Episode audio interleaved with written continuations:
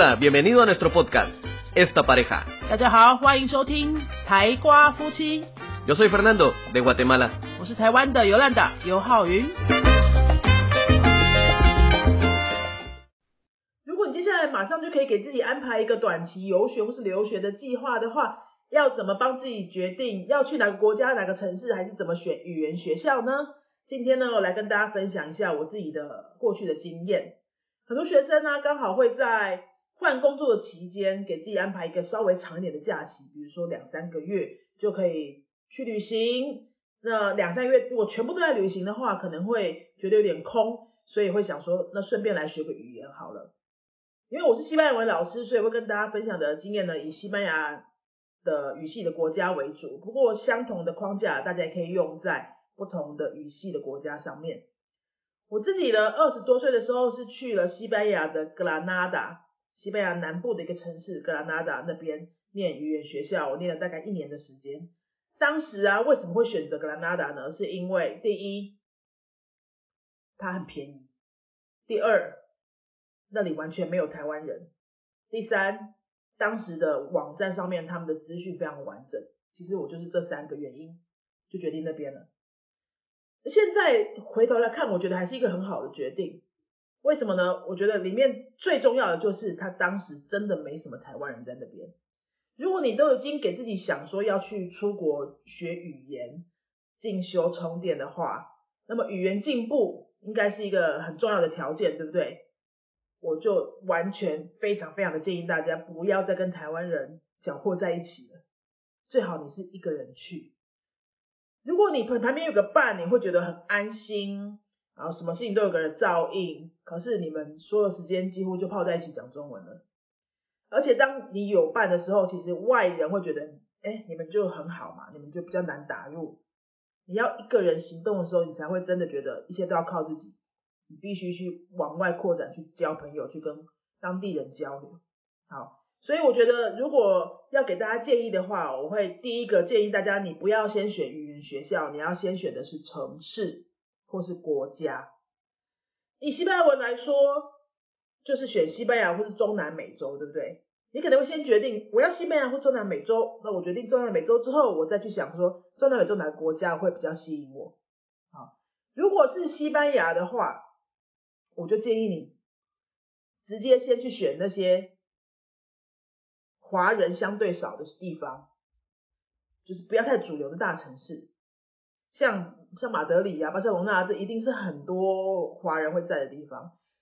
你会想说啊，到处都嘛是华人啊，对不对？华人无所不在。可是还是有一些比较稍微冷门、相对冷门的地方，华人会少一点，或是语言学校不要刚好就是那些诶华人的西班牙语系都会去那边交换学生的那一种，就是你就到处都遇到台湾人。好，你去选一个比较冷门、资讯比较少、华人讲中文的人的这个人数比较少的城市，我觉得是第一个重要的，因为这样你的环境下，你就真的可以逼迫自己少用中文，然后因为你交不到当地，你在当地交不到这些呃跟你讲一样母语的朋友，你会一定要逼自己去跟外国人交流。好，第二个，你选好城市之后呢，你再选学校。学校怎么选呢？我觉得会，我会考虑的是这个学校的资源多不多。我所谓的资源就是，比如说他除了上课之外，他有没有一些其他周边的活动可以参加？比如说下课下午的时间会不会带学生去逛城市啊？哈，呃，安排一些文化参观啊，或是一些比如说做美食啊、跳舞啊那些体验的活动啊等等。因为说实在，我们刚去国外的时候，没有当地的朋友，然后如果你又是跟我说的一样，一个人去的话，你一下子也不知道你中午就下课了可以去哪里，你会觉得下午时间很多，你每天都旅行的话，也会觉得空空的，呃，不会每天都旅行嘛，或者每天都去外面逛街吃饭，不太可能。那难道你就回宿舍或是回你住的地方吗？就会蛮可惜的。所以学校如果他会帮你安排比较多的这种文化行程的话，你就会比较好安排你课后的时间，不会太无聊，也可以学到东西，也可以透过学校带你认识这个城市呢，会比较深度一点。又可以继续跟这个语言有接触。学校资源多，我刚刚说到的是，比如说活动多，周边的课程多，或是它校园很广大，它里面就有很多你可以去的地方。比如说你是去一个大学的语言中心的话呢，它可能就有校园啊，可能就有学校的社团啊，或是一些演讲可以听啊等等。图书馆也会比较大，就你可以进去使用。再来呢，你可能要选的就是城市的资源多。哎，这个是不是跟刚刚就有点冲突了？如果城市资源多，它就是可能比较大的城市嘛。那可是刚刚我们又说，请建议大家去比较冷门的城市，这要怎么办呢？我觉得这是中间做一个取舍啦，哈。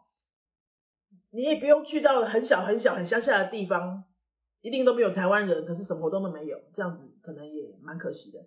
你可能可以取取舍一下比较中间中小型的城市。以西班牙来说的话，我自己的经验，我就觉得格兰纳达很适合塞维亚也蛮适合的。呃，南部的马拉嘎或是呃戈罗巴这些，虽然好像有点观光了哈，但是他们就是因为有点观光嘛，他们的活动就会比较多，资源比较多。比如说你可能看表演啊、书局啊、哦呃听演讲的啊这些的。周边的课程啊，你可能除了上语言课之外，还可以去学个画画，用西班牙文跟当地人学个画画，用西班牙文跟当地人学一点 flamenco 舞啊，或是弹个什么吉他乐器等等啊，那些比较轻松、没有压力又可以用语言的一些课程，在这些城市，我想都蛮容易找得到的。但是我到很乡下、很乡下的地方去，那这些可能就没有了，这样子。好，所以学校的资源多，城市的资源多。然后这个地方呢，华人又不会太多，就会蛮适合。我觉得像我们这样子的职场工作者，给自己短期充电的时候去选择的方向。那如果你要选的是中南美洲的话呢，因为中南美洲真的太大了哦，国家又这么多，你会觉得很难选。如果是我现在要来选的话，我就会选一个我心里面一直很想很想去。可是都还没有去成的地方，我就要用这个机会去，因为它相对就是比欧洲来讲，它不是那么容易去到。你可能以后开始工作之后啊，嗯，年假休个两个礼拜，你还是可以去欧洲旅行。但是年假休两个礼拜，你可能会觉得不够去中南美洲旅行。所以如果你这个时候想要安排中南美的话，你一定要安排那种你人生当中必去的国家清单的那个地方，你就不太需要在乎什么。语言学校的品质啊，或是声望啊，是学费那些的，你就直接去圆梦了啦。因为说实在，你去国外念语言学校的时候，学到最多语言的都不是在课堂当中。我认为不太需要去过度的比较语言学校的品质。当然，你会觉得说，哎，每天都要耗在那边四个小时，如果课程很废的话，是不是就会很失望？说实在的，因为我觉得语言学校。给你带来的体验会怎么样？不太是学校会可以决定的，而是看你碰到哪一个老师。我们说实在是这样吧，哈，一个学校里面都会有跟你很合的老师，跟你看不对眼的老师，或者你就是非常喜欢的老师，怎么样？就是这个有点靠运气了。老实说，你不会因为说。网络上每个人都大推这个学校，你刚好去的时候就会碰到那个他大推的那个老师，也不一定会这么运气这么好或这么碰巧啊。我觉得在语言学校里面上课的那个体验，大多就是决定在老师这个品质的手中了。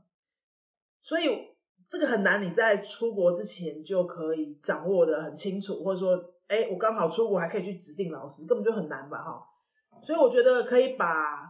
焦点放在你选择城市、选择国家这个上面，然后去选你、你、你、你想要的城市是至少我觉得不要华人太多哈，然后它的文化资源多、活动多，这样子你的生活不会太无聊。那你下课之后有地方可以去，呃，它又是一个你心目中很理想、你一直都想要去的地方，其实这样差不多就够了。每天在学校里面的时间可能是三个小时、四个小时，因为你要。上密集课程嘛，哈，那三四个小时的时间，你就尽量的学，只要老师不是太雷，就接受他就好了，不太需要拿着，比如说在台湾付的学费的，跟台湾的补习班的这个品质去做比较啊，然后去比 CP 值啊，这些你就会觉得太累了，你其实在国外的时候，你就放松体验那边的生活样貌。呃，语言课程就当做一个，嗯，每天你可以帮助你自己生活规律。好，早上都要一定的时间起床，然后你可以去教室里面跟一群不同国家的人学习，学什么学到多少都是算赚到的啊！不要去比较说，啊，我今天学几个单词，明天学几个文法什么的。如果在台湾的话，就不是这样学，不需要这样子，去好好享受那个体验那种国外的生活，当学生的感觉。然后呢，就是深度的去跟当地这个城市做各种可能的交流。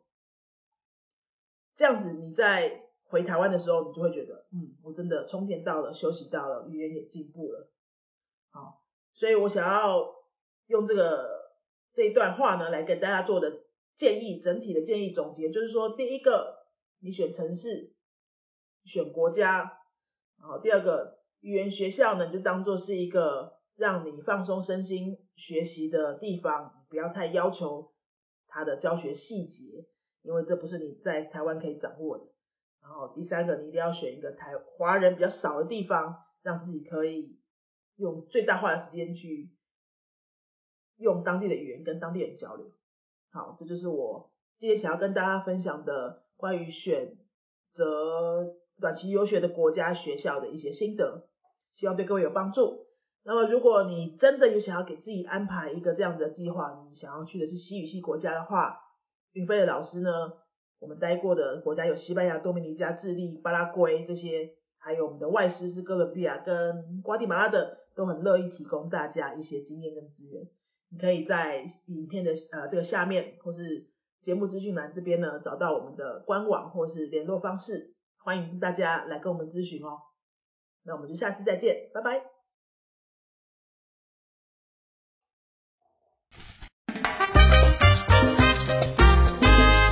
te ha gustado nuestro podcast, regálanos 5 estrellas y un comentario. 如果你喜欢我们的节目的话呢，请到评论地方给我们一个五颗星的评论，或是留言给我们。Recuerda que puedes seguirnos en nuestras redes sociales, Facebook y YouTube. 也提醒大家可以到脸书搜寻我们的云飞粉丝页，或是到 YouTube 搜寻我们的云飞语言的教学频道，有很多西班牙语的教学影片哦。Nosotros somos la Escuela de Idiomas Yunfei y este canal es Esta Pareja. 我们是新竹的多国语言教室云飞台瓜夫妻。，Adios，拜拜。